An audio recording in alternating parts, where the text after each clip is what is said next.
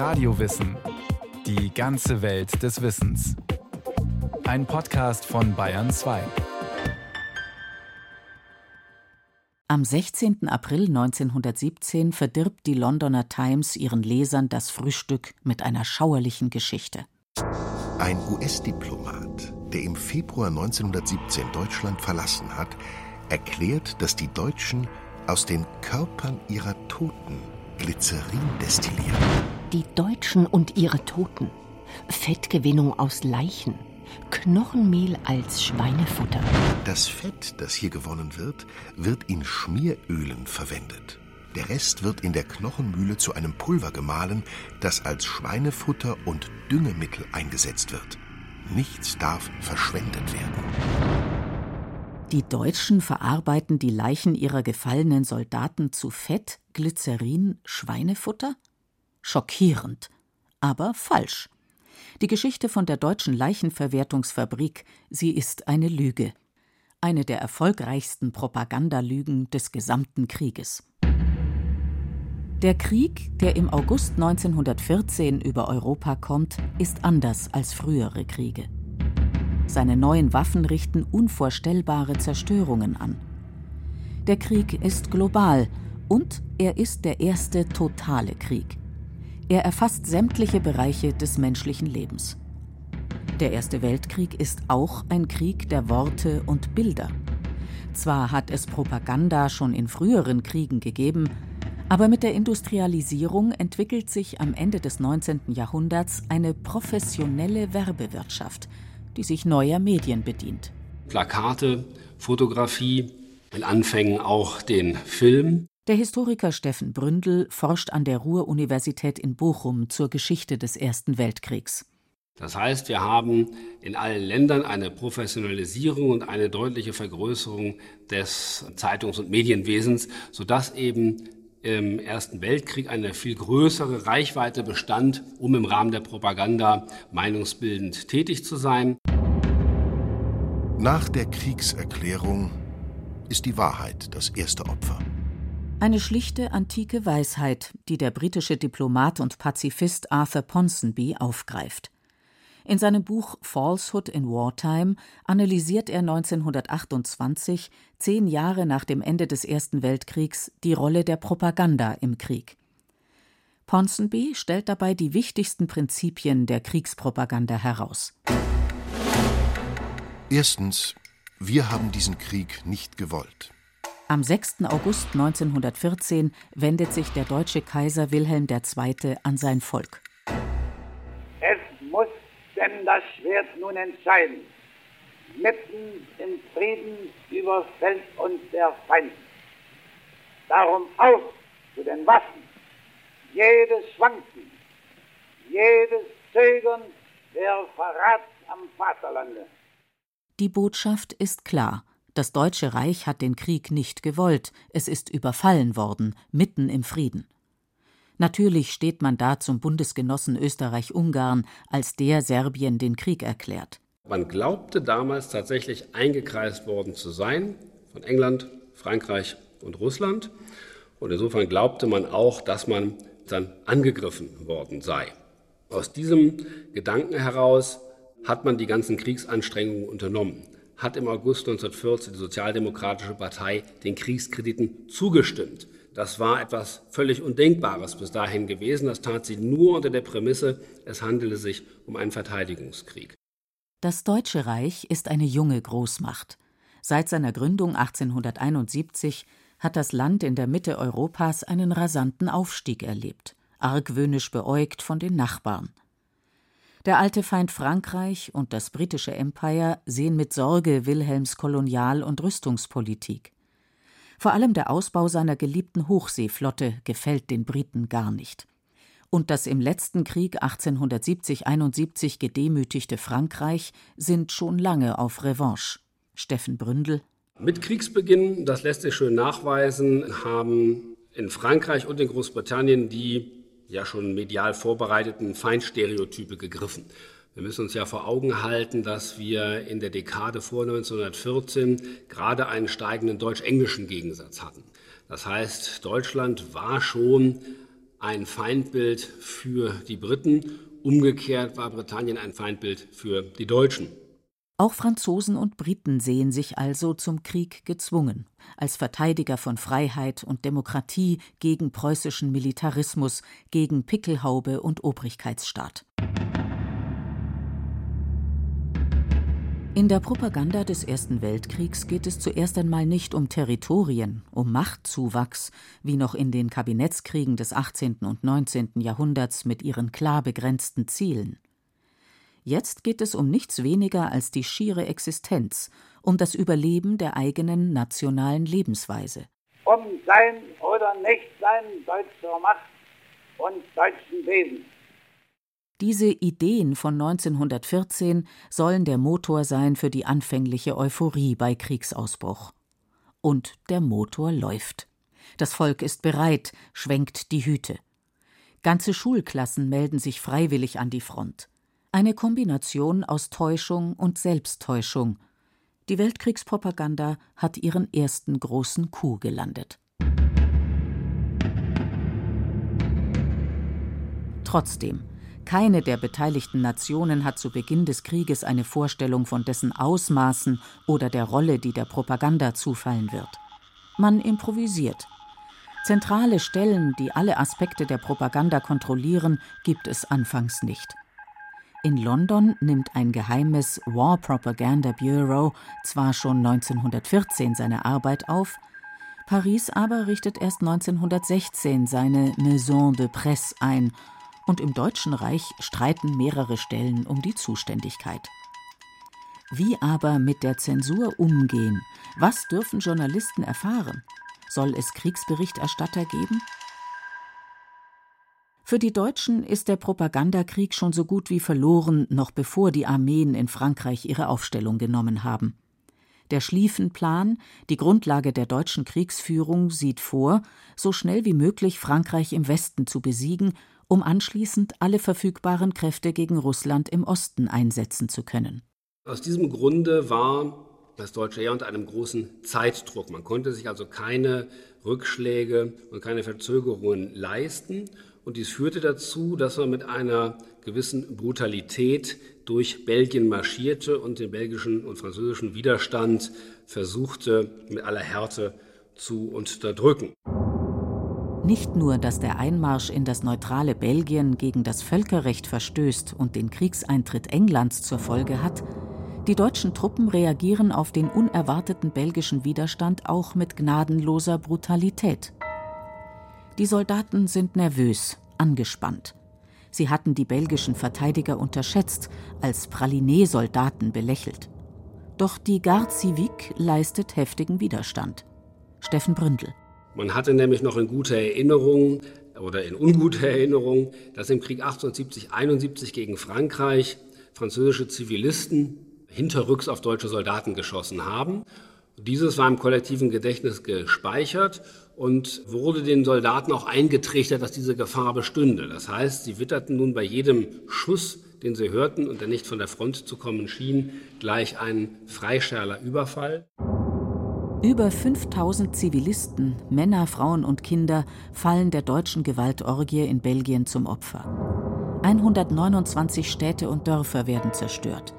Massaker wie in Dinant oder Lüttich werden zu Sinnbildern deutscher Gewalt. Am 25. August besetzen die Deutschen die belgische Universitätsstadt Löwen. Eine deutsche Zeitung meldet Während eines Ausfalles aus Antwerpen überfielen alle Einwohner der Stadt Löwen offenbar organisiert die deutschen Kolonnen. Dafür wurde die Stadt schwer bestraft, völlig zerschossen und fast dem Erdboden gleichgemacht.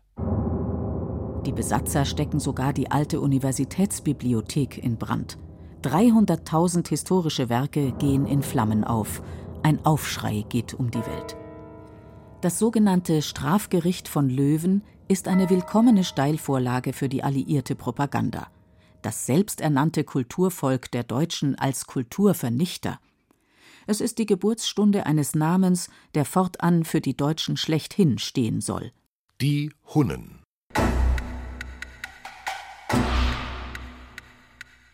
Prinzipien der Kriegspropaganda. Zweitens. Dem Feind ein Gesicht geben. God bless dear daddy, who is fighting the Hun, and send him help. Halt the Hun. Beat back the Hun. Die Hunnen. In der London Times vom 29. August 1914 bekommen die Deutschen diesen Namen zum ersten Mal verpasst. Dabei ist die Bezeichnung Hunnen zweifellos an die berüchtigte Hunnenrede des deutschen Kaisers Wilhelm II. angelehnt. Der hatte im Jahr 1900 bei der Verabschiedung deutscher Truppen nach China gewohnt martialisch getönt Wie vor tausend Jahren die Hunnen sich einen Namen gemacht, der sie noch jetzt in der Überlieferung gewaltig erscheinen lässt, so möge Deutschland in China in einer solchen Weise bestätigt werden, dass niemals wieder ein Chinese es wagt, etwa einen Deutschen auch nur scheel anzusehen. Pardon wird nicht gegeben. Gefangene werden nicht gemacht. In der Bildsprache alliierter Propagandaplakate mutiert Wilhelm II. zum Bösen schlechthin. Ob als blutsaufender Vampir, feuerspeiender Drache oder Vertilger der Weltkugel, der Hohenzollern-Kaiser wird zum Feindbild Nummer eins, immer gut erkennbar an der Pickelhaube und dem Schnurrbart. Dem haben die zuständigen deutschen Propagandastellen in der obersten Heeresleitung wenig entgegenzusetzen. Die Bildsprache deutscher Plakate wirkt bieder, unbeholfen, fast harmlos. Auf den Feldpostkarten, Bilderbögen und Plakaten geht es vor allem darum, den Feind lächerlich zu machen. Vieles ist allegorisch. Da winden sich ein Russe, ein Franzose und ein Engländer unter den Dreschflegeln Deutschlands und Österreichs. Kleinere Gegner wie Serbien oder Belgien beobachten die Szenerie ängstlich aus der Ferne. Europäischer Dreschplatz. Nun aber wollen wir sie dreschen. Jeder Schuss ein Russ, jeder Stoß ein Franzos. Die Motive ähneln sich. Es wird fleißig getreten und am Kragen gepackt, der gallische Hahn muss federn lassen der Russe stets betrunken und ungewaschen, angeführt vom verlausten Zaren Nikolaus II. Man merkt, der deutsche Obrigkeitsstaat tut sich noch schwer mit Public Relations. Ganz anders als Hauptfeind England. Schon der Schimpfname für den Gegner scheint wenig tauglich für die Massenpropaganda. Das perfide Albion. Albion ist der antike Begriff für die griechischen Inseln, und benennt gewissermaßen die weißen Kreidefelsen von Dover. Und perfide deshalb, weil man den Engländern unterstellte, eben doch heimtückisch zu sein, ihre eigenen Interessen brutal zu vertreten. Jeder Tritt ein Brett. Deutschland dagegen folgt dem Ideal des Kulturvolks gegen zügellosen Kapitalismus und Individualismus für die Schaffung einer Volksgemeinschaft. In Berlin sieht man sich moralisch im Recht, auch im Krieg der Worte und Bilder. Noch 1916 heißt es in den Leitsätzen der Oberzensurstelle des Kriegspresseamtes Die Sprache gegenüber den uns feindlichen Staaten kann hart sein. Die Reinheit und Größe der Bewegung, die unser Volk erfasst hat, erfordert eine würdige Sprache. Aufforderung zur barbarischen Kriegsführung, Vertilgung fremder Völker ist abstoßend. Die Armee weiß, wo Strenge und Milde zu walten hat. Unser Schild muss rein bleiben. Ähnliche Aufforderungen der feindlichen Hetzpresse sind für ein gleiches Verhalten unsererseits keine Entschuldigung. Man könnte es so sagen, die Alliierten waren positiv ausgedrückt professioneller. Sie wussten eben, weil sie auch in der Werbung besser aufgestellt waren, wie man heute sagen würde, als die Deutschen. Sie wussten, wie man bestimmte Geschehnisse, bestimmte Ereignisse aufbauschen konnte und verarbeiten konnte. Und wir dürfen auch nicht vergessen, in Großbritannien gab es zunächst keine Wehrpflicht, es gab nur ein Berufsheer. Das heißt, die Briten waren darauf angewiesen, möglichst viele junge Männer zu rekrutieren. Dafür muss ich an bestimmte moralische Gefühle appellieren. Remember Belgium. Das eine war das arme kleine Belgien, Poor Little Belgium, was überfallen worden sei durch die Deutschen.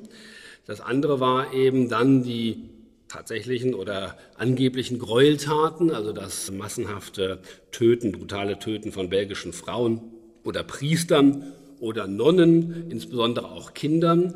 Und das eignete sich natürlich sehr gut, um eine moralische Empörung herbeizuführen, die dann dazu führte, dass sich junge Männer freiwillig meldeten. Und hier ist die britische Propaganda in der Tat sehr rücksichtslos vorgegangen. Prinzipien der Kriegspropaganda. Drittens über Grausamkeiten des Gegners berichten. Anfang des Jahres 1915. Lord Bryce, ein angesehener britischer Historiker, der vor dem Krieg Botschafter in den Vereinigten Staaten war, veröffentlicht einen Bericht.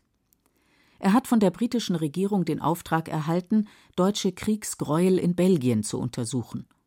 Der Bryce Report wird zu einem der einflussreichsten Propagandaschriftstücke der Kriegsgeschichte. Es gibt eine besonders interessante Propaganda-Phantasmagorie, die sogenannten abgehackten Hände. Hier wurde also behauptet, deutsche Soldaten würden belgischen Kleinkindern die Hände abhacken. Und es gab dann Sammlungen und rührseligste Berichte, auch in amerikanischen Zeitungen darüber. Und diese Berichte haben ihre Wirkung nicht verfehlt. Also sie waren sogar so glaubhaft, dass nach dem Krieg, als dann erwiesenermaßen herauskam, es handelte sich um Erfindungen. Zum Beispiel ein reicher Amerikaner, der dann nach Belgien fuhr, um für diese Kinder zu sorgen, überall herumfragte, wo denn diese Kinder seien und keins fand.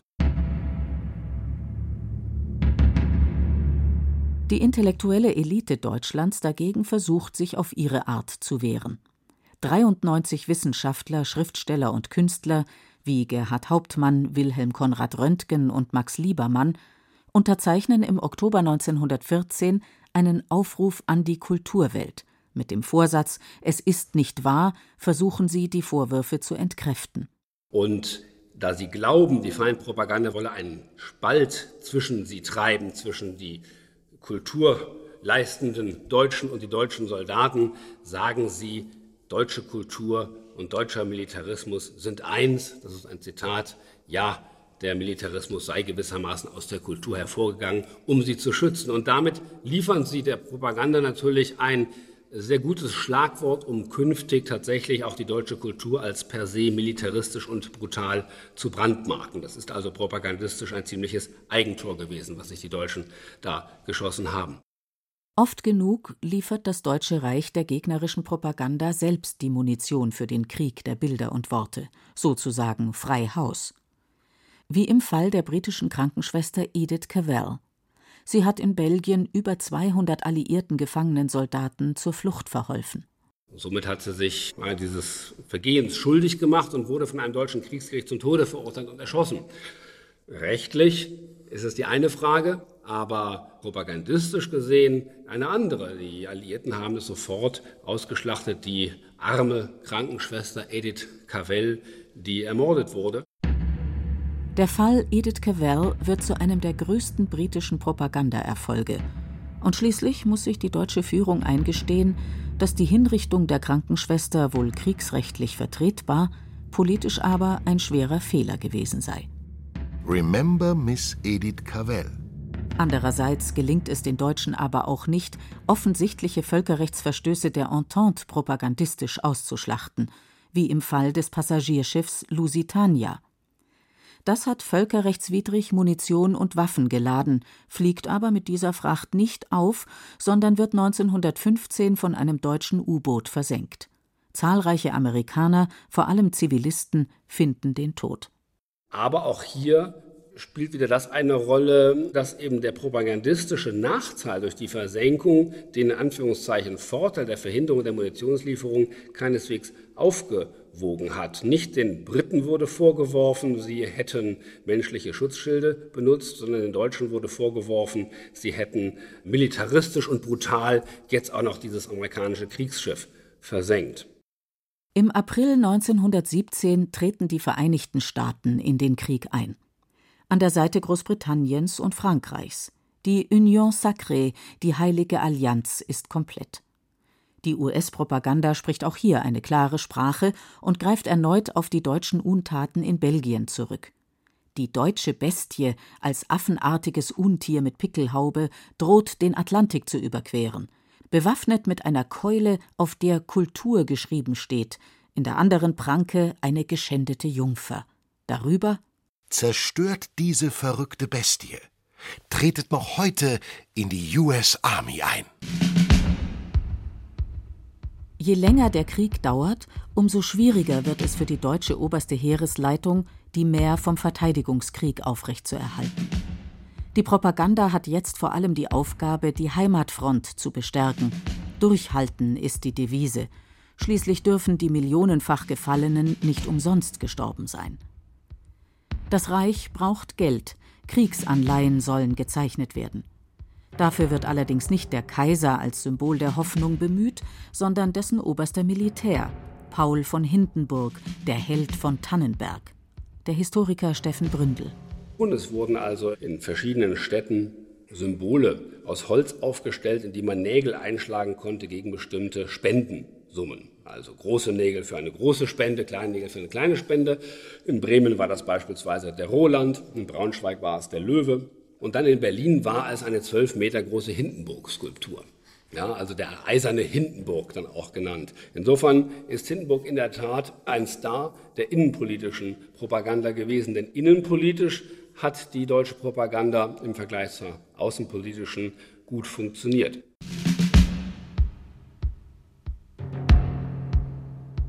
Einer der Hauptgründe dafür, dass das Ende des Krieges im November 1918 erst mit dem totalen Zusammenbruch der Front kommen wird. Bis zum Schluss glauben die meisten Deutschen, ein Sieg stehe unmittelbar bevor.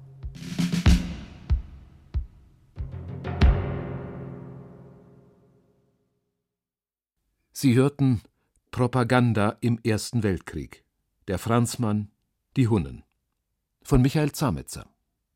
Es sprachen Beate Himmelstoß, Stefan Wilkening und Katja Schild. Technik Christiane Gerhäuser-Kamp. Regie Eva Demmelhuber. Eine Sendung von Radio Wissen.